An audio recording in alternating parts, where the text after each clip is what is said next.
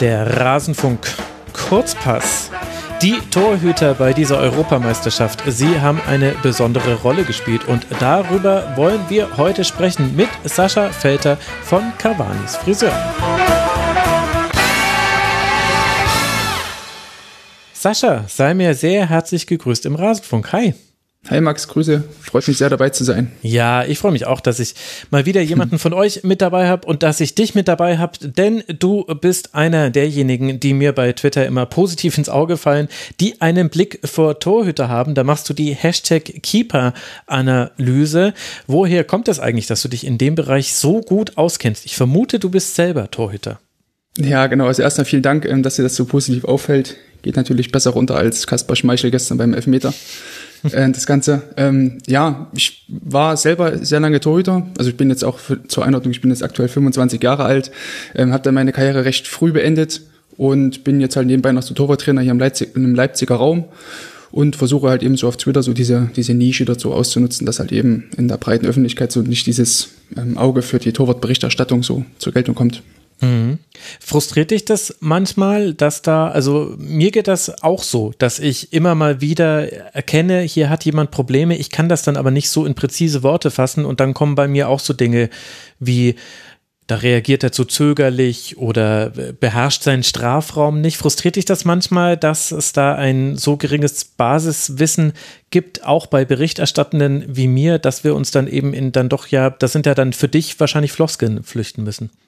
Ja, genau. Also man muss natürlich auch dazu sagen, dass ja das ganze Torwartspiel jetzt ähm, in der normalen Berichterstattung nicht diesen großen ähm, Raum einfach einnimmt, was auch völlig normal ist und völlig auch okay ist.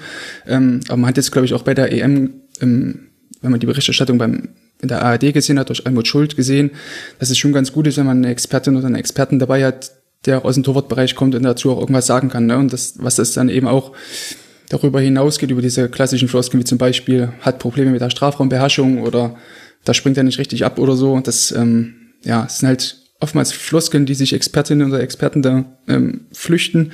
Ähm, aber ich denke schon, dass man da derzeit auf einem ganz guten Weg ist, eben, wie ich bereits sagte, gerade auch mit, mit Almut Schulter als Expertin bei der, beim, mhm. in der Sportschau, ja. Ja, da bin ich auch äh, großer Fan von und vielleicht ist auch ein Teil äh, des Problems, dass man bei Torchancen und bei Toren erstmal immer den Schützen im Blick hat. Das ist ja das Normale. Du guckst auf den Ball und guckst, wo der Ball hingeht. Und mir ist aufgefallen, dass man in vielen Zeitlupen, die direkt danach gezeigt werden, wieder nur den Schützen sieht. Irgendwann kommt dann auch mal so die Hintertor oder die Torkamera, wo man dann auch mal sehen kann, wie eigentlich der Torhüter im Moment des Absprungs stand und was er vorher gemacht hat. Aber das ist auch manchmal, finde ich, im Live-Bild gar nicht so leicht zu erkennen, weil man braucht dann eigentlich Standbilder. Man muss sich genau angucken, okay, wo lag wahrscheinlich das, äh, der Schwerpunkt des Körpers? Hat er nochmal einen Zwischenschritt gemacht? Wann? Es gibt ja oft diesen Hüpfer kurz bevor man abspringt. Manuel Neuer macht den gern. Da ist Timing ganz, ganz wichtig. Und dafür musst du dir das aber ganz genau angucken. Du siehst es wahrscheinlich auch im Live-Bild besser, aber ich muss da ganz genau drauf achten und ich kriege oft gar nicht die Kameraperspektiven, die man dafür braucht kann ich dich beruhigen. Also ich brauche auch mindestens, also mittlerweile brauche ich, glaube ich, auch nur noch so vier bis fünf Wiederholungen, glaube ich, um das realistisch irgendwie einschätzen oder halbwegs seriös einschätzen zu können, was da passiert ist. Ähm, aber selbst danach findet man immer noch kleine Details, wie stand der Fuß zum Ball, wie war vielleicht die Armhaltung bei, beim Schuss. Mhm. Beim, aber bei mir mache ich es eigentlich fast genauso. Also ich halte dann auch ganz, ganz oft an, gehe wieder zurück, schaue, gibt es noch eine andere Kameraperspektive. Ähm, und wie du eben sagtest, wenn es dann, wenn dann der, der, der Kameramann dann doch nochmal um schwenkt oder so, oder erst auf den Schützen geht, dann relativ spät erst auf diesen, auf, die, auf den Keeper geht, ähm, dass man gar nicht, oder erst im letzten Moment vielleicht sieht, wo seine Füße waren, wie seine Füße standen, wie sein, sein Stand war, was ja ganz wichtig ist eben für den, ähm, für, für die Parade oder für die, für den gehaltenen Ball. Ähm, dann kann das schon sehr frustrieren, wenn dann erst so kurz vorher quasi so erst umgeschwenkt wird und man ja. eigentlich so gar nicht sieht, was man eigentlich dann sehen möchte, ja. Es ist manchmal nicht so ganz einfach. Ganz allgemein gesprochen, findest du denn, es ist ein gutes Turnier für die Torhüter, diese EM? Also hätten wir uns direkt nach der Gruppenphase ähm, hier unterhalten. Ich ahne die Antwort. genau, also dann, ja, weiß ich nicht, dann hätte ich nicht gesagt, dass es aktuell das Turnier heute gewesen wäre bis, bis zur Gruppenphase. Ähm, natürlich kommt dann auch ähm, in der K.O.-Phase dann so Dinge mit dazu, mit dazu wie ähm, gehaltene Elfmeter, wo dann Torhüter mit eigentlich bis dato vielleicht durchschnittlichen Leistungen ähm, zu Helden avancieren können. Auch völlig normal, noch völlig, völlig okay. Ähm, bis zum Halbfinale hätte ich gesagt, okay, die Keeper sind jetzt wieder voll drin. Also wenn ich so an das ähm, an das Spiel von Sommer denke, gegen Frankreich auch, mhm. noch gegen Spanien, wo er auch ein sehr gutes Spiel gemacht hat. Ähm, und auch Pickford eigentlich auch gegen, gegen Deutschland, finde ich, ein sehr, sehr gutes Spiel gemacht hat. Ähm, hätte ich das auf jeden Fall auch bejaht, dass es doch ein Turnier der Torhüter dann doch noch geworden ist. Ähm, Im Halbfinale, muss ich ehrlich gestehen, ist mir nur Kaspar Schmeichel tatsächlich gestern positiv aufgefallen. Also ob das jetzt im ersten Halbfinale zwischen Italien und, ähm, und Spanien war, ähm, habe ich bei Donnarumma und Simon einige Schwächen auch im, im, im Spielaufbau sehen können, haben wahrscheinlich auch alle so sehen können. Ähm, und mhm. Simon hat mir auch bei dem 1-0 durch Chiesa auch nicht so optimal gefallen. Ähm, ja, Pickford und ja, doch Pickford eigentlich genau ähnlich wie gestern, äh, wieder wie einen Tag zuvor, auch bei Schmeich, äh, bei, bei Donnarumma und äh, Simon. Ja. Geschwächten Spielaufbau. Dann lass doch da mal einsteigen, denn ich glaube, da wird äh, der ein oder andere Hörer und die eine oder andere Hörerin jetzt äh, kritisch oder interessiert die Augenbraue gehoben haben und sich gesagt haben, wirklich, Donnarumma hat äh, Schwächen. Lass mal darüber sprechen. Gehen wir einfach mal die Torhüter durch. Lass mit Donnarumma beginnen. Was ist dir da bei ihm aufgefallen in diesem Turnier? Also grundsätzlich im Turnier fällt ja erstmal sowieso auf, dass der Typ so auf den ersten Blick her ob das jetzt so die Zielverteidigung ist, also Zielverteidigung ist quasi das klassische Bälle halten, da hinten auf der Torlinie agieren und dann eben Bälle mit Hand, Fuß, Körper, wie auch immer abwehren und genauso hat er auch relativ wenig äh, Schwächen in der, in der ganzen Raumverteidigung. Also wenn er versucht quasi Pässe in die Tiefe abzufangen, wenn er ähm, bei Flanken rauskommt, hohen Bällen rauskommt, also die zwei Komponenten gibt's da immer, Raum- und Zielverteidigung. Mhm. Da hat er einfach ganz, ganz wenig Schwächen. Ähm, und auf der Linie, was mir auch sehr gut gefällt, dass er trotzdem in der Größe eben unfassbar schnell zu Boden kommt. Mhm. Also er ist ja trotzdem ziemlich flexibel, sehr beweglich in der Hüfte, wirkt jetzt nicht so bocksteif wie, weiß ich nicht, Pavlenka oder so manchmal. Ähm, also da hat er für mich eigentlich auch eine sehr, sehr tadellose Leistung gezeichnet, generell, ähm, was das Spiel auf der Linie angeht. Ähm, im, im, Grunde gar, gar keine Fehler gemacht. Also ich erinnere da nochmal an die beiden, an die beiden Paraden gegen Belgien, ja. ähm, wo er in der ersten Halbzeit wirklich stark hält. Ähm, was allerdings ein Manko war bei ihm, das hat man ganz klar gesehen, so waren halt die, die Aktionen, wenn er den Ball am Fuß hatte ähm, mhm. und dann eben leicht den Gegnerdruck bekommen hat. Also gar nicht mal so diesen unmittelbaren, wo klar war, okay, jetzt muss halt einen langen Ball schlagen, sondern eher nur so ein, wo der Stürmer vielleicht so zehn Meter von ihm entfernt steht und dann eher, ich will nicht sagen spielmachend agieren muss, aber ja schon so sich aussuchen muss, welchen Pass er jetzt wohin spielt. Da hat man bei ihm ganz klare Schwächen gesehen, dass halt Bälle in ungünstige Räume kamen oder die Bälle mhm. ähm, eine komische Flugbahn hatten, dass der Spieler dann den Ball nicht sauber annehmen konnte oder weiterverarbeiten konnte. Ähm, ja, das waren so die Schwächen, die ich bei ihm ausgemacht habe bisher am Turnier, auch wenn das natürlich Meckern auf hohem Niveau ist. Ne? Klar, aber zeigt natürlich auch, wie anders wir auf die Torhüterposition blicken. Da hätten wir vor zehn Jahren noch nicht so deutlich drüber gesprochen, über die Rolle im Spielaufbau des Torhüters. Das ist mir auch gegen äh, Spanien ganz extrem aufgefallen, wie oft Donnarumma mit Zeit den Ball bekommen hat und es dann aber immer weniger Zeit wurde, bis er tatsächlich mhm. den Pass geschlagen hat. Also er hat relativ lange für die Ballverarbeitung gebraucht und jetzt gar nicht irgendwie, weil er ihn unsauber angenommen hätte, sondern weiß nicht, ob das dann die Entscheidungsfindung ist, wo er hinspielt, aber da gab es wirklich drei Situationen, in denen dann der Spanier mit Ansage fast an den Ball gekommen wäre. Jeweils hat es Donnarumma noch rechtzeitig geschafft, aber das fand ich interessant, dass da einfach die Geschwindigkeit nicht so hoch ist wie, da sind unsere Augen natürlich verwöhnt, weil wir Manuel Neuer in der Bundesliga häufig sehen, der ist halt einfach extrem fix. Der weiß oft schon, bevor er den Ball bekommt, wo er ihn jetzt gleich hinspielen wird. Und da ist Donnarumma dann nicht ganz so schnell. Hm, also was man, glaube ich, bei Neuer dann noch dazu sagen muss, also ich finde, bei sowas sollte Neuer einfach nicht die Benchmark sein. Also, weil der ist einfach hm. komplett über dem Durchschnitt. Das hat man auch einfach gesehen. Bei Neuer spielt er die Bälle nicht nur sauber, präzise auf Mann, ne, auch in einer angenehmen Flugkurve mit Unterschnitt, damit der Ball eben sauber verarbeitet werden kann, sondern eben auch ähm, so, dass die Folgeaktionen richtig sind. Also meistens reicht es ja wirklich, wenn dann irgendwie auf den Außenverteidigerposition Gosens oder, oder Kimmich dann den Ball mit einem Kontakt per Kopf weiterleiten konnten und dann blieb Deutschland im Ballbesitz. Mhm. Ähm, weiß ich nicht, ob Neuer, also ich bezweifle, dass Neuer das wirklich so bewusst macht und sich vorher denkt, ah, hm, wenn ich jetzt den Ball dorthin spiele, dann kann Kimmich gleich mit dem zweiten Kontakt spielen. Das wird wahrscheinlich alles intuitiv passieren. Ähm, aber das zeigt einfach nochmal, wie verwöhnt Deutschland dahingehend ist. Also ich kenne da jetzt auch gar keinen anderen Keeper, der, das, der das auf diesem Niveau auch über die Dauer der Zeit jetzt schon ähm, kann. Also das ist wirklich einzigartig. Also vielleicht noch Ter Stegen oder so in seinen besten Jahren oder Ortega in der letzten Saison, aber ansonsten, ja, ist das wirklich herausragend und ähm, um vielleicht auf Neuer dann weiter drauf einzugehen, mhm. muss ich sagen, dass Neuer ähm, im Vergleich zu Donnarumma gar nicht so weit immer vorrückt, wenn er den Ball hat. Also man hat bei Donnarumma immer gesehen, wenn er den Ball bekommen hat, ist er immer, immer weiter ein Stück nach vorne gegangen mit dem Ball. Stand teilweise Höhe 16 oder so 18 Meter vom Tor. Mhm. Was natürlich dann auch die Distanz zum, zum Stürmer einfach verkürzt, wodurch der Stürmer dann eher vielleicht ins Pressing geht, als wenn ähm, Donnarumma fünf bis zehn Meter weiter hinten gestanden hätte und dann auch das Pressing die Italiener auseinandergezogen hätte. Also gerade im Spielaufbau für Torhüter geht es ganz, ganz oft darum, ähm, natürlich, welche Angebote machen mir meine, meine Vorderleute, also meine Sechser, meine Innenverteidiger, Außenverteidiger. Und natürlich auch, ähm, wie verhalte ich mich bei gegnerischem Druck, also ziehe ich mich eher weiter ein Stück zurück, um auch die gegnerischen Ketten auseinanderzuziehen und die Stürmer vielleicht ein bisschen rauszulocken, sodass eben die, die Räume hinter dem Stürmer ein bisschen größer werden, damit ich meine Sechser anspielen kann. Ne? Das, mhm. das sind alles, glaube ich, so Sachen, die auch bei Donnarumma, also der Typ ist halt, obwohl er schon sechs Jahre jetzt auf höchstem Niveau spielt, erst trotzdem 22, also genau wie Unai Simon, das sind, glaube ich, alles Sachen, die, ähm, die mit der Zeit oder mit der Erfahrung dann einfach kommen, ähm, unabhängig ja. jetzt davon, wie viele Saisons man jetzt schon gespielt hat.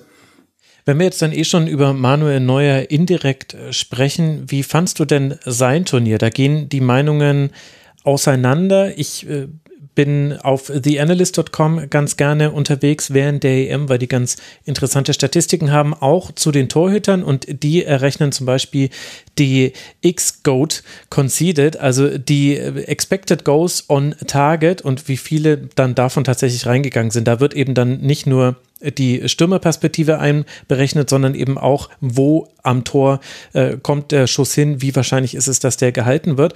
Und da leidet Manuel Neuer gar nicht so gut ab. Er hat einen Wert von 4,8, hat tatsächlich aber sechs Gegentore gefangen, ist damit, wenn man einfach nur diesen Wert nimmt, ist er der drittschlechteste Torhüter dieser Europameisterschaft gewesen. Zeigt aber auch, diese Statistiken sind nicht alles. Aber deswegen die Frage an dich, wie würdest du sein Turnier einordnen? Bei aller Qualität, die er natürlich hat. Also auch da werden wir jetzt wahrscheinlich wieder auf höherem Niveau jammern. Ja, absolut. Also ich würde es, wie gesagt, nochmal trennen. Also einmal eben das Spiel mit Ball, wo er einfach Deutschland wesentlich mehr gibt, als er ihm nimmt, vielleicht durch etwaige Fehler auf der Linie. Mhm. Das ist auch natürlich ganz klar. Ähm, was Deutschland einfach im Spielaufbau so einen krassen Impact nochmal gegeben hat, das fand ich gegen England ziemlich bemerkenswert, wie viele Bälle Neuer da eben auf die, auf die Außenverteidiger gechippt hat und das Pressing regelmäßig irgendwie aufgelöst hat. Mhm. Ähm, also da ist Neuer nach wie vor für mich bei der EM auch das Maß aller Dinge gewesen, da gibt es keinen Zweifel daran. Ähm, auf der Linie muss ich sagen, wenn wir jetzt mal die einzelnen Gegentore durchgehen, beim 1-0 gegen Frankreich, gut, mache ich ihm gar keinen Vorwurf, kann auch gar nichts machen. Ähm, wenn wir dann eben auf das Ungarn-Spiel äh, nee, halt danach kam ja Portugal, genau. Mhm. Bei Portugal gab es eigentlich auch keine größeren ähm, Fehler, wenn ich das richtig in Erinnerung habe, habe es mir vorher nochmal angeschaut.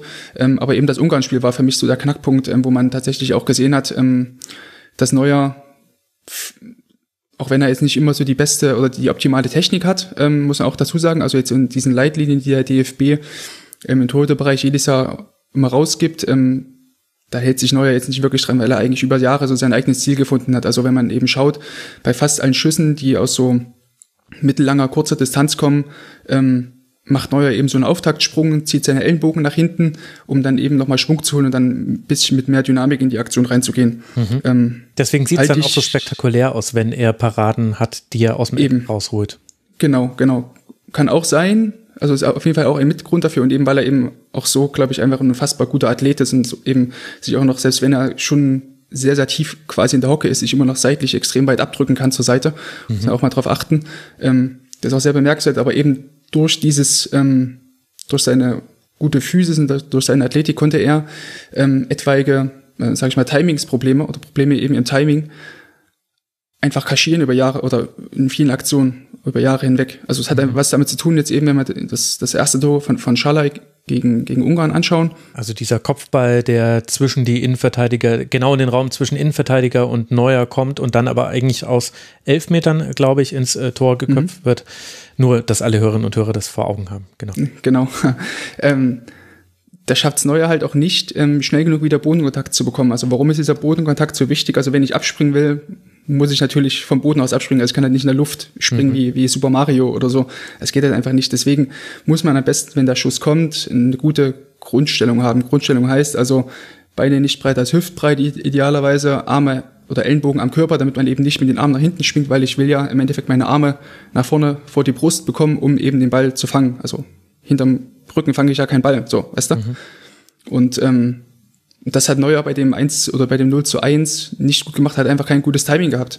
Ähm, hatte ich auch schon mal auf Twitter analysiert, wer da sich dafür interessiert, kann ja gerne mal nochmal mhm. das im Detail nachlesen, aber da hat Neuer kein gutes Timing gehabt, hat dann nicht schnell genug Bodenkontakt bekommen und auch dann auch nicht schnell genug die, die, die Hände wieder nach vorn bekommen. Ähm, deswegen sah es halt so aus, so an guten Tagen hält er ihn. Wie gesagt, das Timing hat nicht gepasst, an guten Tagen hat er ein besseres Timing, so, das, Mhm. War halt auch so, so ein Kannball, finde ich. Das war jetzt kein, kein Mussball, wie das, äh, wie das 2 zu 1, das Zwischenzeitliche dann, wo Neuer dann noch diesen langen Ball irgendwie erlaufen will und das fast mit, ähm, mit Sané und mit Hummel zusammenrasselt. Ähm, mhm. Das war für mich ein Mussball. So, das eine war ein Kannball, den er halten kann, wo ich erwarten kann bei dem Niveau, was er eigentlich hat, dass er ihn tatsächlich auch äh, sauber klären oder zumindest nicht ins Tor lassen kann. Ja, dieser, lange Ball, ähm, keine Ahnung, ich weiß bis heute nicht, was er da draußen wollte. Also Grundposition von ihm war viel zu weit hinten, um da rauszurennen. Und selbst wenn er ihn eher bekommen hätte, dann hätte es halt ordentlich gekracht. Also dann wäre er halt mit zwei Mitspielern und einem Gegenspieler noch zusammen gerauscht. Dann, mhm. ja, keine Ahnung. Also das fand ich auch nicht so souverän in dem Spiel. Ähm, Genau. Ja, wahrscheinlich hat er es äh, falsch eingeschätzt, äh, dass äh, da Möglich, auch ja, ja, die Mitspieler, also es hätte keinen Abschluss komplett ohne Gegnerdruck gegeben. Und dann kam er so raus und hatte dann in der Laufbewegung aber auch nicht mehr die Möglichkeit, dann sich noch breit zu machen, wie man sagt, also die Arme nach oben zu bekommen. Das ist ja generell sowas, was Manuel Neuer häufig macht, dass er die Arme lange am Körper lässt. Deswegen sieht das bei Strafstößen manchmal so aus, als ob er jetzt gar nicht mehr richtig springt, äh, wenn der Ball sehr platziert in eine Ecke hineinkommt, aber das hat er neulich bei The Athletic in einem interessanten Interview erklärt. Er macht das eben, weil er dann noch die Möglichkeit hat zu reagieren auf wohin der Schuss kommt. Also dann kann er den Reflex nutzen. Deswegen lässt er den Arm noch lange am Körper, weil er dann die Bälle, die in die, den Umkreis seines Körpers kommen, leichter abwehren kann. Bei Strafstößen hat man das ja häufiger gesehen, wobei da die berühmteste Parade Oliver Kahn im Champions League Finale 2001 war. Er springt schon nach rechts, der Ball kommt mittig und er kriegt den Arm noch hoch. Und hätte er den Arm ausgestreckt gehabt, wäre das logischerweise nicht mehr gegangen. Mhm. So, das war jetzt mein. Ich glaube, Neuer hatte doch, glaube ich, mal gegen ja. Porto auch zu Schalke-Zeiten, glaube ich, ja, mal so eine ja, Parade oder so, ne? Wenn ich mich da recht entsinne. Genau, also dieses Schalke-Spiel gegen Porto, das war so ein bisschen der internationale Durchbruch von Manuel Neuer. Das war, das war der Wahnsinn damals. Vor allem, wie jung er noch war, meine Güte. Wie mhm. alt wir alle sind. Naja, dich muss ich da rausnehmen. 25 Jahre ist ja noch kein Alter. Aber das, Talent bin ich auch nicht mehr, deswegen. Gut, wir waren ja aber eigentlich gerade bei den Halbfinaltorhütern. Du hast vorhin schon über Unai Simon äh, kurz äh, angefangen äh, zu sprechen. Das war ja auch durchaus eine umstrittene Personale. David De Gea schien da eigentlich Nummer eins äh, zu sein, hat ja auch das Europa League Finale gespielt und da auch tatsächlich eine tragende Rolle im Negativen dann gespielt, hat den entscheidenden Strafstoß verschossen. Was ist dir denn bei ihm aufgefallen? Ähm, also grundsätzlich muss ich sagen, dass Simon auch ein sehr solides Turnier gespielt hat. Ähm, mal diesen, diesen einen Rückpass gegen Kroatien ausgenommen, das kann halt passieren. Also das passiert ihm halt einmal von tausend Rückpässen oder so. Dann, mein Gott, mhm. das ist halt so. Ähm, das Spiel hat aber ganz gut gezeigt, finde ich, ähm, dass man als Keeper so ähm, beides sein kann, dass entweder so Gott oder Bratwurst, um jetzt mal mit diesem Bernd Stromberg-Zitat dazu zu spielen. Ne? Also er kann halt entweder der Buhmann für alles sein oder eben tatsächlich dann der Held werden. Und in dem Spiel gegen Kroatien im Achtelfinale war Unai Simon halt beides. Also das wäre halt total guter Titel für Elf Leben gewesen. Sorry. Uli Hoeneß, Gott oder Gott Bratwurst. Oder Bratwurst. genau. Sorry, Entschuldigung. Würde ich dir hiermit zur Verfügung stellen. Also. Ja, ist leider ein bisschen spät jetzt. Hm, sorry. Also wie gesagt, ich fand, dass er da in dem Spiel wirklich beides war. Also bringt sein Team in Anführungsstrichen erstmal so einen Rückstand, ne, weil er eben diesen Rückpass mhm. nicht gut verarbeiten konnte und dann mit mehreren Weltklasse-Paraden dort sein Team noch ähm, in der Verlängerung oder überhaupt in die Verlängerung gerettet. Also hat ja dann auch noch in der normalen Spielzeit überragende Paraden gezeigt ähm, und dann auch im in den Spielen gegen, gegen die Schweiz ähm, wurde er auch zum Man of the Match gekürt äh, mit seinen gehaltenen Elfmetern. Also es finde grundsätzlich ein sehr gutes Turnier von ihm eigentlich, wo es jetzt wenig ähm, Dinge gibt, über die man diskutieren sollte. Ähm, ich hatte es vorhin ja schon mal angesprochen, das 1 zu 0 oder das 0 zu 1 gegen Italien. Ähm, war für mich auch so ein Kannball, den er halten kann. Also es, er stand für mich ein, eins bis zwei Schritte zu weit vorn. Ähm, hat auch den Hintergrund, warum er weiter hinten stehen soll, damit er einfach bei Schüssen, die so um diesen 16 herum sind, also so 16, 15, 14 Meter vom Tor, sehe ich das ganz gern, dass, dass meine Torhüter ähm, weiter hinten zur Linie gerichtet stehen, dass, dass sie eben einfach mehr Reaktionszeit haben und auch mhm. auf, die, auf die Flugbahn des Balles äh, reagieren können, weil dort vorne muss er jetzt keinen Winkel verkürzen oder sonst irgendwas. Ähm, das heißt, wenn sich Chiesa vielleicht den Ball vorbeigelegt hätte, ähm, also über außen, von ihm aus gesehen rechts, von, von Simon aus gesehen rechts, dann ähm, hätte Simon immer noch die Zeit gehabt, immer noch entgegenzugehen und ähm, da irgendwie den Winkel zu verkürzen und zu blocken, aber ähm, ich glaube, ja. er stand halt schon weiter draußen, weil ja vorher mhm. Immobile den Ball hatte. Und das habe ich schon häufiger beobachtet bei Torhütern, das sich wieder zurückfallen lassen auf die Linie, das ist nicht so tief drin wie jetzt zum Beispiel im Tennis, wo klar ist, du spielst deinen Schlag und läufst automatisch wieder zur, zur Mitte, weil du dann den kürzesten Weg zu allen möglichen ähm, weiteren Schlägen hast. Das ist im Fußball gar nicht so automatisiert drin bei Torhütern. Ich habe das Gefühl, ihm ist es da schwer gefallen, sich wieder fallen zu lassen, weil, weil man sich ja dann gefühlt auch aus der Szene wieder rauszieht. Mhm. Kann vielleicht auch sein, dass er ja keine, oder nicht so dieses hundertprozentige Vertrauen in den Verteidiger hatte. Mhm. Ähm, dass er vielleicht dachte, okay, vielleicht kommt jetzt noch der Steckpass. Man muss ja. natürlich auch dazu sagen, das war auch überragend von Chiesa gemacht, also wie er nochmal diesen kleinen Schlenker nach innen macht und dann ins lange Eck ähm, abzieht. Aber also, wie gesagt, ist genau das gleiche wie, wie bei der Neuer-Szene gegen, gegen Ungarn. Also an guten Tagen kriegt er den vielleicht so, weißt du? Also das hat mich so ein bisschen geärgert, dass er dann sich nicht vielleicht doch noch irgendwie abgedrückt hat. Mhm. Ähm, aber lag eben daran, er kam halt nicht in den Abdruck, weil die Reaktionszeit dann für ihn zu kurz war. Also ein, zwei Schritte weiter hinten kommt er vielleicht dann doch noch in die Aktion. Mhm. Das sind dann die Kleinigkeiten, die da fehlen. Aber insgesamt würdest du sagen, auf der Torhüterposition ist Spanien dann mit ihm gut ausgestattet? Ja, absolut. Also man muss natürlich auch dazu sagen, dass jetzt so Spanien so in den letzten Jahren, also seitdem es bei De Gea so ein bisschen formtechnisch bergab ging, seit anderthalb, zwei Jahren. Ähm, auch mit Kepa hat man da auch keinen überragenden Mann gehabt, der eigentlich die Nachfolge hätte auch antreten können. Ähm, umso mehr freut es mich jetzt natürlich für Unai Simon, der eigentlich auch relativ wenig internationale Erfahrung hat. Ähm, hat mit Bilbao auch bisher, glaube ich, gar nicht in, in der Europa League gespielt, mhm. in der Champions League. Ähm, deswegen könnte ich mir schon vorstellen, dass er jetzt ähm, auch auf die nächsten Jahre damit mit ihm geplant wird. Also auf jeden Fall für die WM 2022, denke ich, ja. Gut, damit haben wir Italien gegen Spanien abgehandelt. Mit Italien ist äh, dann auch äh, die Mannschaft aus diesem Duell ins Finale eingezogen, die insgesamt weniger Tore kassiert hat. Es sind insgesamt nur drei Gegentreffer aus dem laufenden Spiel heraus, beziehungsweise in der regulären Spielzeit, so ist es korrekt für Italien, und nur ein Gegentreffer aus dem laufenden Spiel heraus. Es gibt eine Mannschaft, die hat noch gar kein Tor, gar kein Gegentor gefangen aus dem laufenden Spiel heraus und jetzt erst eins nach Freistoß und das ist England mit Jordan Pickford. Eine umstrittene Personalie, obwohl die Zahlen so deutlich für ihn sprechen. Wie schätzt du ihn denn ein? Mir hat jetzt ja, glaube ich, auch schon mal angesprochen in dem Podcast mit, ähm, also in der Schlusskonferenz mit, mit Uli Hebel, äh, mhm. äh, mit Yogi Hebel, Verzeihung. Aber mhm. Uli Hebel ist auch ein super Typ. Ja. die nehmen sich da nichts, da hast du recht. Genau, die nehmen sich da nichts, genau. Ähm, dass es ja vor der WM also schon einige ähm, einige Diskussionen gab, ähm, wer denn jetzt im, im Tor stehen soll bei England. Also da ging es gar nicht so sehr darum, ob Pickford überhaupt ähm, mitgenommen wird, sondern also ob er überhaupt wirklich mitgenommen wird, weil es stand ja wirklich lange auf der Kippe, weil war lange verletzt. Dann hat er auch ähm, nicht gut gespielt. Ähm, und man hatte eben auch mit, mit Nick Pope ähm, von Burnley, auch mit, mit Ramsdale oder auch Henderson von Man United, ähm, mhm. wirklich gute Leute.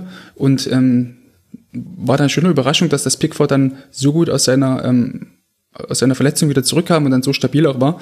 Ähm, und Pickford setzt einfach das fort, was, was ja auch schon 2018 bei der WM so war. Also er ist wahrscheinlich ähnlich wie so dieses Shadan Shakiri-Phänomen, die halt ähm, in der Nationalmannschaft immer aufblühen und hat immer Top-Leistungen zeigen. Das scheint bei Pickford auch zu sein. Also ich finde ihn nochmal deutlich stärker als ähm, 2018 im Turnier. Mhm. Hängt vor allem damit zusammen, dass er, finde ich, ähm, viel ruhiger wirkt, also in seinem, seinem ganzen Auftreten. Also bei der WM 2018 wirkt ja diese ganze ähm, englische Mannschaft eh noch ein bisschen unbedarfter irgendwie noch und alles war irgendwie in so einem Rausch und irgendwie alles war kunterbunt und so weiter. Ähm, und jetzt wirkt Pickford wesentlich gefestigter und ja, ist nicht mehr ganz so exzentrisch in seinen ähm, Kommandos. Also wenn man die Mannschaft so beobachtet, kommt es immer mal raus, wenn er jetzt irgendwie so einen Ball hält, dann springt er irgendwie auf wie so ein Derwisch und schreit da drum und klatscht in seine Hände und so. Das ist, finde ich, manchmal ein bisschen übertrieben irgendwie. Ja, aber ich glaube, so ist er halt einfach. Also das ja. ist wahrscheinlich einfach so seine Art. Ähm, ich habe mir auch schon einige Trainingsvideos von ihm angeguckt. Ähm, das, da ist er genauso. Also er gibt halt irgendwie im Training immer die 100 Prozent und ist halt, äh, glaube ich, auch so, so eine Trainingsweltmeister, der, der sehr auf, sehr viel Wert auch auf Spektakel legt, glaube ich. Mhm. Er ist kein introvertierter Torhüter, um nee, das, das so auf jeden Fall nicht. zu formulieren. Ich finde, auf äh, der Linie ist äh, Jordan Pickford äh, sehr, sehr gut. Also der hat eine gute Reaktionszeit. Vielleicht müssen wir gleich über den einen Freistoß von Dänemark sprechen, aber da sieht man dann schon, also bei, bei einem Torhüter, der nur ein Tor kassiert hat, da müssen wir jetzt auch wirklich dann das Haar in der Suppe schon deutlich suchen. Ich habe manchmal das Gefühl, und da würde mich jetzt eben deine Expertenmeinung dazu interessieren, dass die Art und Weise, wie er Flanken verteidigt, ein bisschen riskant ist. Also er kommt immer in sehr hohem Tempo in die Flanken reingeflogen. Er erreicht sie in der Regel auch. Also das, das passt alles. Ich mir waren da aber persönlich bei dieser EM so zwei, dreimal zu sehr die Faust mit dabei, als den Versuch, den Ball gezielt, gezielter zumindest abzuwehren. Du fangen ist nicht mehr möglich, das ist mir schon klar. Aber hast du auch das Gefühl, dass ihm da manchmal seine ja, man kann jetzt entweder Explosivität sagen, vielleicht ist es auch eben das Spektakuläre, was einfach in seinem Torhüter-Stil mit drin ist, dass ihm da manchmal so ein bisschen das zu Lasten der sichereren Variante geht? Hm, also mir ist da noch diese Szene gestern in dem einen, genau. einen Flanke, glaube ich, Delaney, ne? Wir wissen, glaube ich, beide von welcher Flanke wir da reden, da ja. war er auch dazu. Wo er sich danach auch wieder wahnsinnig aufregt, obwohl eigentlich Stones und McGuire eigentlich alles richtig gemacht haben. Die Flanke konnte ja, nämlich genau. gar niemanden erreichen. Das, das stimmt, also hängt, glaube ich, auch immer, also ich finde, das hängt halt immer ganz stark damit zusammen, wie er ähm, proaktiv in der Raumverteidigung eben mitspielt. Also er steht immer ziemlich tief, selbst bei Flanken, so die, mhm. die aus dem Halbfeld geschlagen werden, bleibt er immer noch relativ nah an seiner Linie stehen. Also man sieht ihn da selten im Höhe des 5-Meter-Raums stehen, sondern tatsächlich sehr nahe zur Linie, also ein, zwei Meter vor dem, vor, vor der Linie tatsächlich. Ähm, und dann wirkt das halt irgendwie immer so ein bisschen überhastet, weil wenn er einen Meter oder ein, zwei Meter weiter vorn stehen würde, könnte er halt einfach nur einen Schritt machen, hochspringen, würde er den Ball fangen. Also mhm.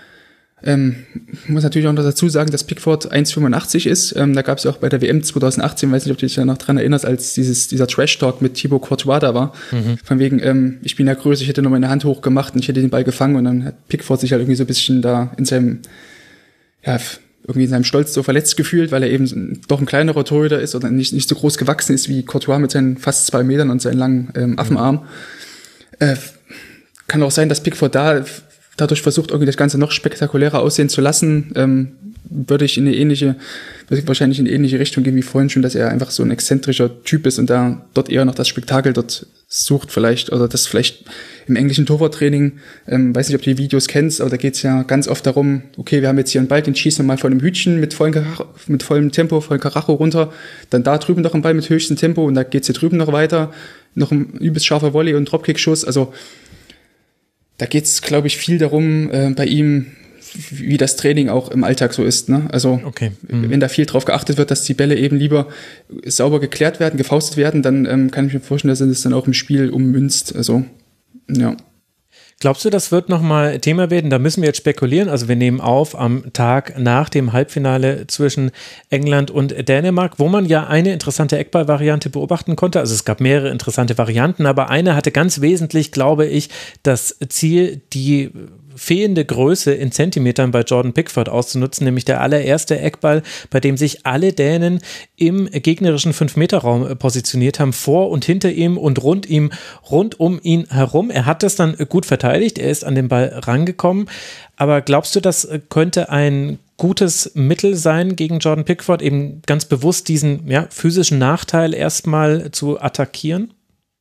Gut, also es ist, glaube ich, ja selbst gegen ähm, Donnarumma oder Courtois oder Neuer, wie auch immer da hinten drin steht, ähm, ein gutes Mittel, weil das für einen Torhüter ist es natürlich einerseits so, du hast sehr, sehr viel Verkehr vor dir. Ähm, mhm.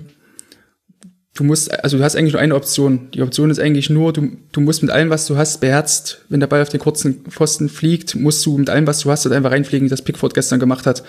Also dann irgendwie versuchen, auf der Linie dann zu reagieren, das wird nichts, weil da, dafür sind die Spieler dann einfach zu nah dran. So ein abgefälschter Kopfball, das ist ein, so ein abgestreifter Kopfball kann dann auch mal leicht in die lange Ecke hinten reinfallen. Mhm. Ähm, und da hat, haben selbst großgewachsene Torhüter Probleme. Also du hast ja wirklich nur die eine Möglichkeit, mit Anlauf, sobald der, sobald der Ball geschlagen wurde, mit Anlauf wirklich da mit beiden Fäusten voran reinzuspringen und einfach hoffen, dass es irgendwie gut geht. Ähm, das finde ich, hat er überragend gemacht. Und da kam ihm wahrscheinlich auch so dieser, dieser Hang zum Spektakel einfach mhm. zugute, glaube ich, in dem Moment, weil da hat er wirklich ja nur die eine Option, das zu machen. Ne? Das stimmt. Und dann hat man noch äh, gesehen, und das äh, zieht sich jetzt auch schon so ein bisschen durchs Turnier. Also Pickford hatte noch eine interessante Szene gegen die Ukraine, da reden wir dann auch eher über Flankenverteidigung.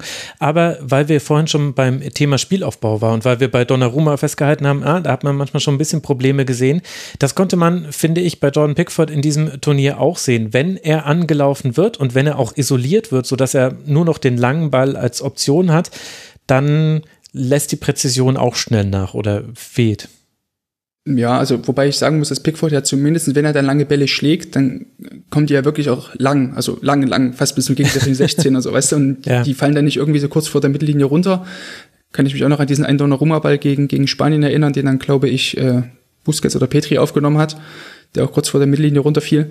Ähm, ja, was ich vorhin bereits sagte, also Pickford macht ähnlichen Fehler wie Donnarumma, dass wenn er den Ball dann hat, dass er ihn immer ein Stück weiter nach vorn treibt ähm, und dann auch natürlich immer ein Stück weiter noch auf die auf die gegnerischen Stürmer zuläuft, wodurch er sich einfach dann nochmal die ähm, die, die, die Reaktionszeit oder, oder Zeit ohne Gegnerdruck ähm, verringert. Ne? Ähm, mhm. Ähm, wenn er hier einfach ein bisschen cooler bleibt, auf den Ball tritt und ähm, vielleicht noch ein Stück weiter nach hinten weicht, um eben auch seine, ein klares Signal an die Verteidiger zu senden, hier Jungs, kommt mal ein Stück zurück, ich brauche Angebote von euch, ähm, dann, dann hat er da, glaube ich, auch eine wesentlich ruhigeren, ähm, ruhigere Ausstrahlung, glaube ich. Mhm. Also bei den inaccurate lange Long Balls, also bei den nicht angekommenen langen Pässen, da liegt Jordan Pickford unter allen Torhütern bei dieser Europameisterschaft auf dem acht letzten Platz in einer Riege mit Martin Stekelenburg, Thomas Watschik, Danny Ward, äh, Anton, Anton Schunin, Lukas Radetzky und dann,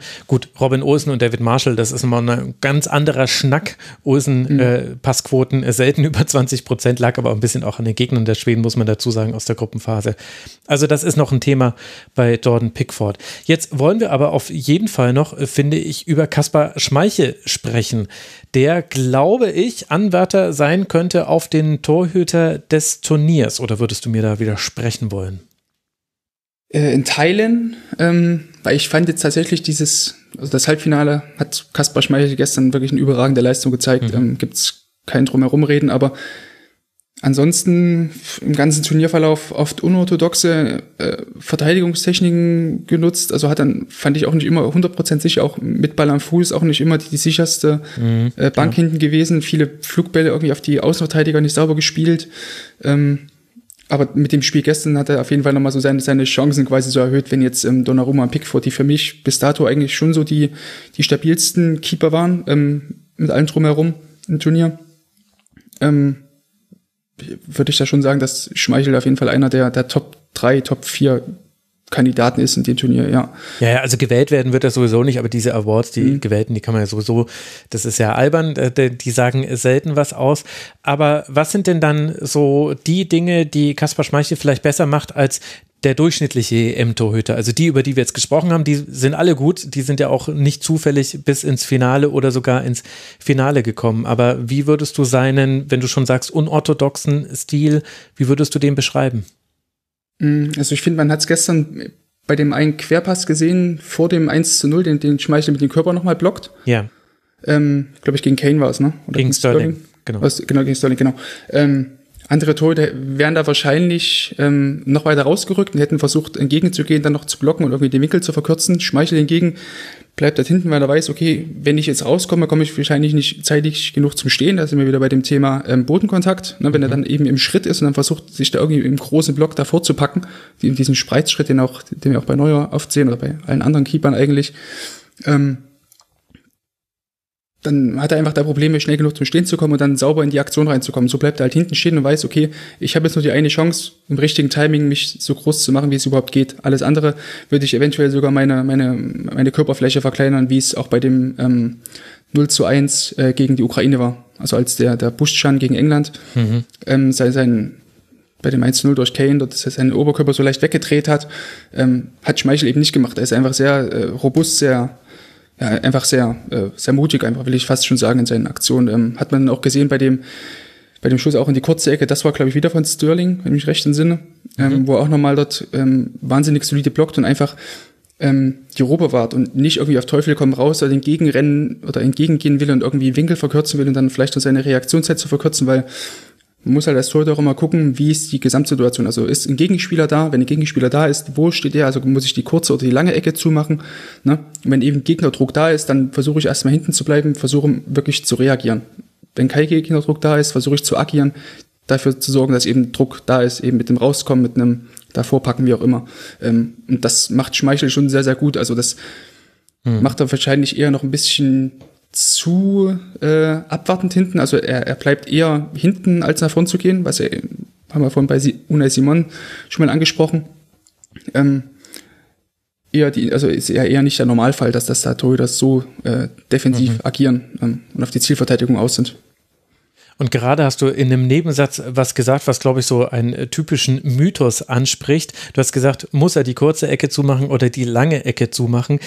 Ich würde sagen, im allgemeinen äh, Fußball äh, wissen, ist es auf jeden Fall kurze Ecke, ist immer, immer das Thema des Torhüters. Die muss er doch dann zumachen. Das finde ich ganz interessant, dass wenn man dann eben Leuten wie dir folgt und sich auch mal mit Torhütern unterhält, dann lernt man, nein, nee, nee, es ist nicht immer so, dass kurze Ecke einfach die Aufgabe des Torhüters ist, sondern da fließen schon noch andere Faktoren mit rein. Das, da musste ich jetzt kurz schmunzeln, als du das erwähnt hast. Deswegen wollte ich es auch noch zur Sprache bringen. Er hat nicht nur in diesem Halbfinale, sondern auch schon in Spielen davor auch sehr viele Bälle aus, äh, die flach aufs Eck gekommen sind, äh, herausgeholt. Und du hast es vorhin ja auch schon angesprochen.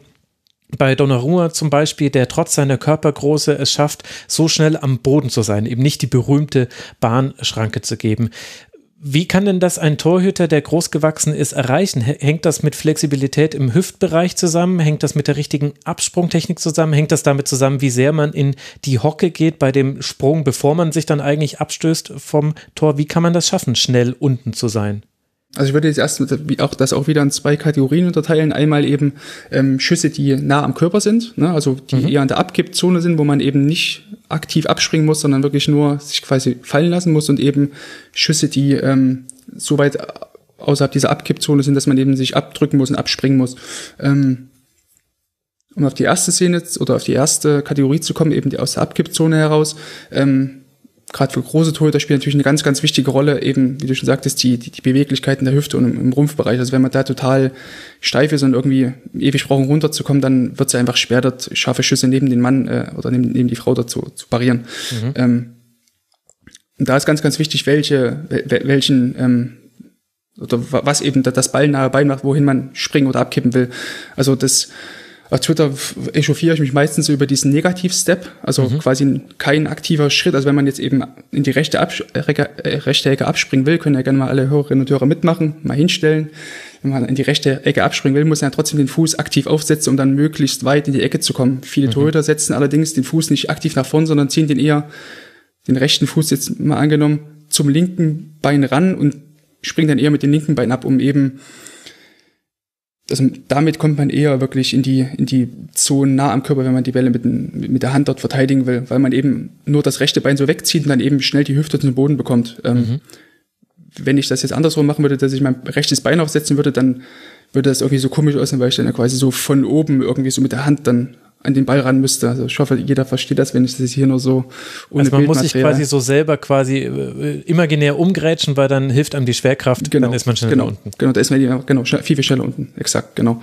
Das ist eben so dieser Negativ-Step, den, den man ähm, da nutzen sollte. Der mhm. allerdings nicht hilft bei ähm, Schüssen, die die eben außerhalb dieser Abkippzone sind. Also sieht man halt ganz, ganz oft, wenn Torhüter, ähm, wenn Schüsse meistens so von außerhalb des 16ers kommen, haben die Vorschüssen meist einen ziemlich breiten Stand mhm. ähm, weil sie eben noch so einen Auftaktsprung machen und dann, wenn sie auf dem Boden landen, haben sie einen relativ breiten Stand, dass der ganze Körper wie so ein A aussieht. Also man hat da quasi die, die Beine breiter als hüftbreit stehen. Mhm. Ähm, und damit kann man eigentlich relativ schwer ähm, in einen aktiven Schritt kommen, also dass man eben Spannung auf den jeweiligen Oberschenkel bekommt. Ähm, und ja. das lohnt sich halt wirklich nur wenn, also man muss halt wirklich diese Spannung auf den Oberschenkel bekommen, wenn man sich eben weit in die Ecke abdrücken will. Und das ähm, macht zumindest finde ich ähm, Schmeichel noch Donnarumma machen. Das finde ich sehr, sehr gut, obwohl Schmeichel jetzt kein so groß gewachsener Keeper ist. Mhm. Ähm, aber das macht er technisch einfach sehr, sehr sauber, ähm, wodurch er einfach auch seine Größe zumindest teilweise auch kaschieren kann, ja. Ja, da fand ich früher Gianluigi Buffon immer so beeindruckend, weil das bei dem, also der ist aus so einer Ruhe ins Eck gesprungen. Also mhm. so ähnlich auch so ein bisschen wie, wie ich das bei Kaspar Schmeichel jetzt zumindest im Halbfinale auch gegen England gesehen habe, bei den äh, Kopfballchancen von Maguire, die waren jeweils eigentlich ganz gut platziert, aber in der Sekunde, in der äh, Kaspar Schmeichel schon im Flug war, da wusste er schon, der wusste schon eine halbe Sekunde oder eine Sekunde vorher, wo der Ball hingeht. Und bei Buffon fand ich das früher auch mal ganz krass, dass der der stand oft einfach nur relativ statisch, also natürlich war er in Bewegung und so. Mhm. und man dachte mir, ja, wie will er da hinkommen? Aber dann war er eh schon da. Also weil der hatte einfach das, der hatte das im Gefühl oder im Blut oder hat es an der Fußstellung gesehen, ah ja, der Ball kommt jetzt rechts unten hin. Naja, dann mache ich mich da jetzt mal auf den Weg hin. Und ich fand, er war nicht immer, vor allem am Ende jetzt seiner Nationalmannschaftskarriere, der agilste Torhüter. Das ist ja vielleicht auch ganz natürlich. Aber trotzdem hat er die, die Ecken immer noch so gut verteidigt bekommen hat er auch ganz oft einfach so seine eigene, eigene Technik, also ähnlich wie Schmeichel, weil er dann irgendwann auch älter wird und gemerkt hat, okay, mit meiner Explosivität geht es langsam auch zur Neige, mhm. ähm, hat er dann auch einfach seine Position angepasst. Also bei den Kopfball von Maguire ähm, hat man auch gesehen, dass Schmeichel sich relativ früh noch zur Linie hin absetzt, um eben einfach seine Reaktionszeit zu maximieren. Mhm. Ähm, je mehr Zeit hat er dann eben gehabt, diesen, diesen einen Kreuzschritt zu machen. Also bei diesem Eckball war es ja, glaube ich, dem Maguire dann mhm. in die von Schmeichel aus gesehen rechte Ecke köpft. Ja. Ähm, da macht Schmeichel halt vorher noch so einen Kreuzschritt, setzt quasi mit dem linken Bein über das rechte und drückt sich dann ab, um eben noch mehr Raum zu überbrücken. Ähm, das, ja, konnte halt auch nur machen, weil er eben mehr Zeit hatte und sich eben nach hinten abgesetzt hat. Wenn er weiter vorn steht, wird es für ihn halt schwer, dann ähm, rechtzeitig noch in den Abdruck zu kommen. Ja. Ach, ist es schön, mal so ein bisschen über äh, Torhüter abzunörden. Ich lerne auch sehr viel in äh, dieser Episode. Das waren jetzt so ein bisschen äh, die großen Namen.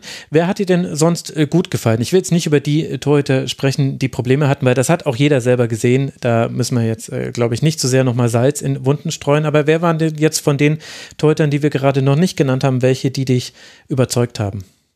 Mm, also ich fand, Sommer hat sich auch im ganzen Turnierverlauf ziemlich gut gesteigert noch. Ähm, natürlich auch ähm, wir haben es ja vorhin schon gesagt, dass im Elfmeterschießen kannst du ja als Torhüter meistens nochmal brillieren und vielleicht okay Leistungen im bisherigen Turnierverlauf nochmal so aufwerten. Ähm, aber ich finde eigentlich, dass Sommer seine Sache vor allem auch in der K.O.-Phase sehr gut gemacht hat. Ich fand jetzt die, die Nachbetrachtung bei ihm, ähm, gerade auch in Bezug auf das Spanien-Spiel, ein bisschen zu übertrieben. Ähm, hat eine gute Leistung gezeigt, wie ich finde, aber es waren halt alles Bälle, wo ich von ihm auch erwarten kann, ist auf, vielleicht mal ausgenommen, dieses eine Morata-Ding in der, in, der, äh, in der Verlängerung, wo er aus kurzer Distanz einmal hält, aber ansonsten waren das ja alles Bälle, die er auch halten kann. Also das, ne, müssen wir jetzt auch nicht drüber reden, aber Neu äh, Sommer kam halt auch aus einer schwierigen Phase, hat jetzt auch bei Gladbach keine gute Saison gespielt, wie ich finde. Ähm, aber hat, finde ich, eigentlich eine sehr solide WM, äh, EM einfach gespielt, also wo, wo man ihm jetzt wirklich sagen kann, dass er wieder auf dem aufsteigenden Ast ist. Ähm, auch mit dem Hintergrund, dass er dann irgendwie zwischen den Spielen nochmal ähm, zu seiner Frau ähm, ins Krankenhaus geflogen ist, um sein, sein Kind quasi zu begrüßen, was auf die Welt kam. Ähm, das, ja, wie gesagt, hat mich Sommer sehr, sehr beeindruckt, dieses ganze Turnier über, wie er sich da selber nochmal rausgezogen hat.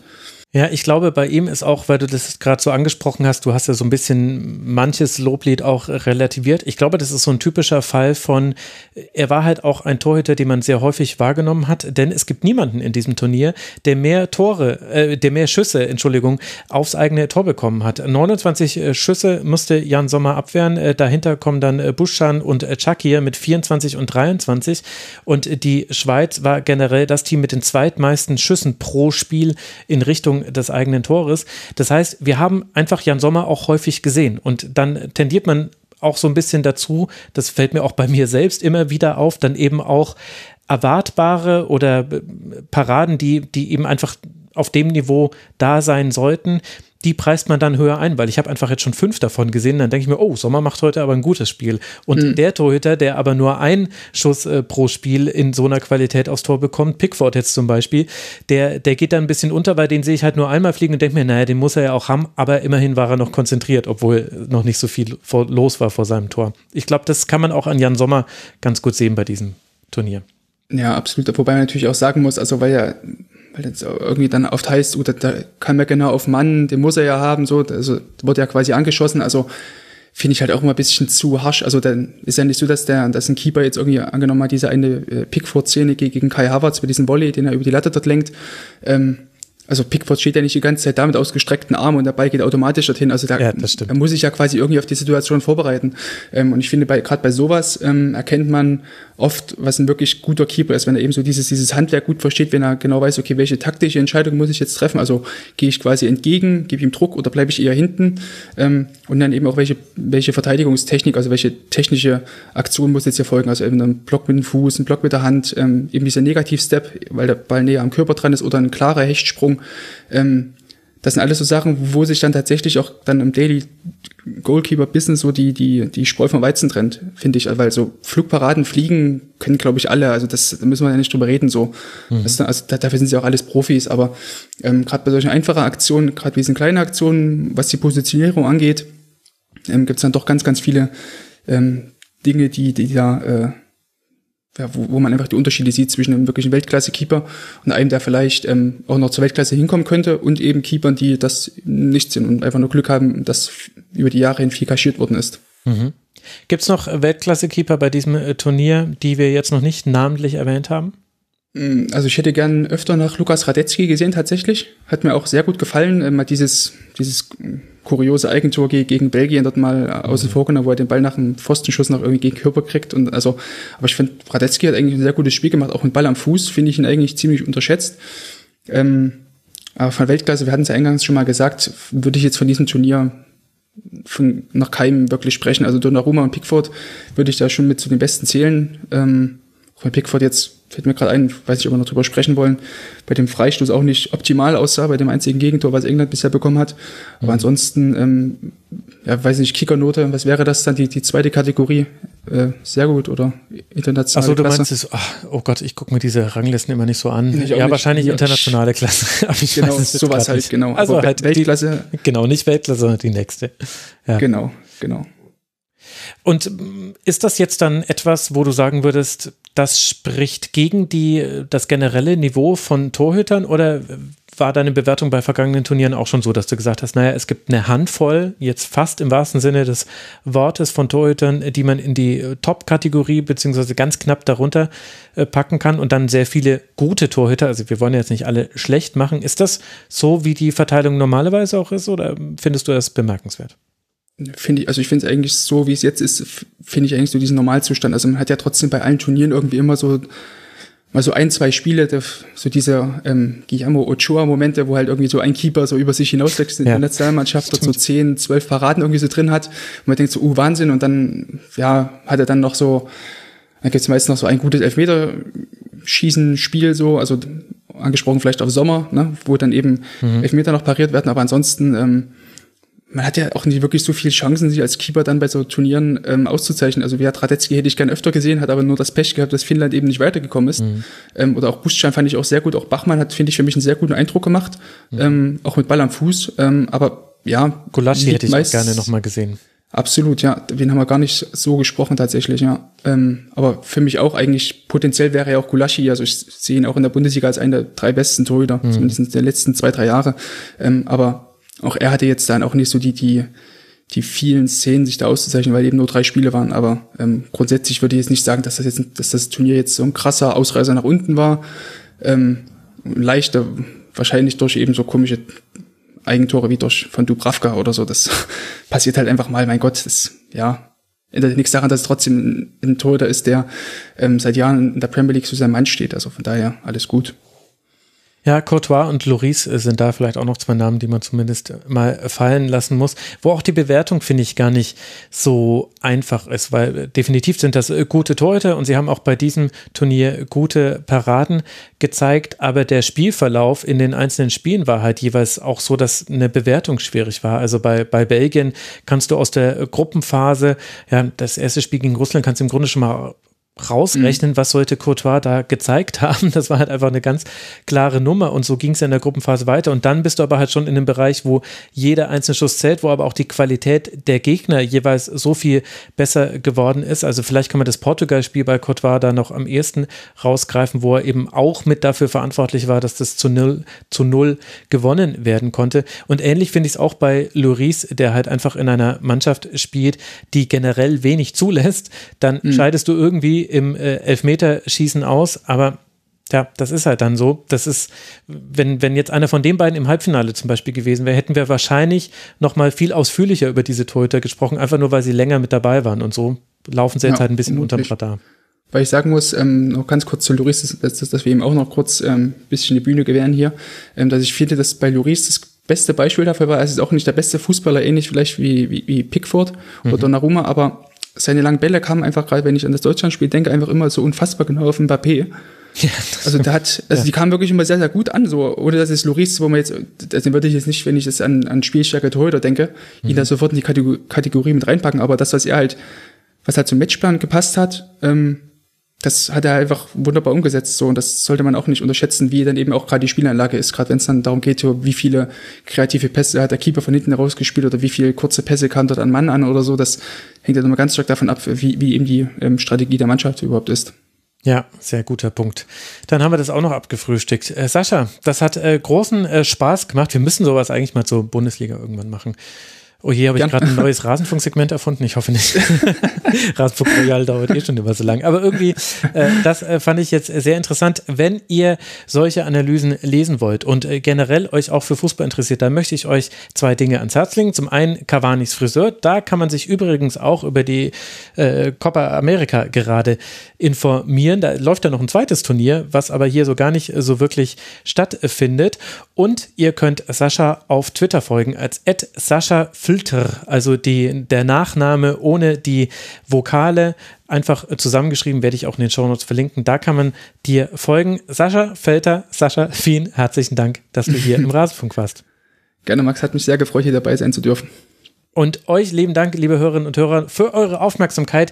Es geht jetzt täglich weiter mit Kurzpässen bis zum Finale. Hashtag Wir ballern durch. Grüße an Gästeliste Geisterbahn an dieser Stelle. Der Rasenfunk, er ist weiter werbefrei und nur von euch finanziert. Auf rasenfunk.de slash supportersclub erfahrt ihr, wie man uns unterstützen kann. Ganz herzlichen Dank an alle, die das schon getan haben. Und dann hören wir uns morgen wieder. Bis dahin macht's gut und bleibt vor allem gesund. Ciao.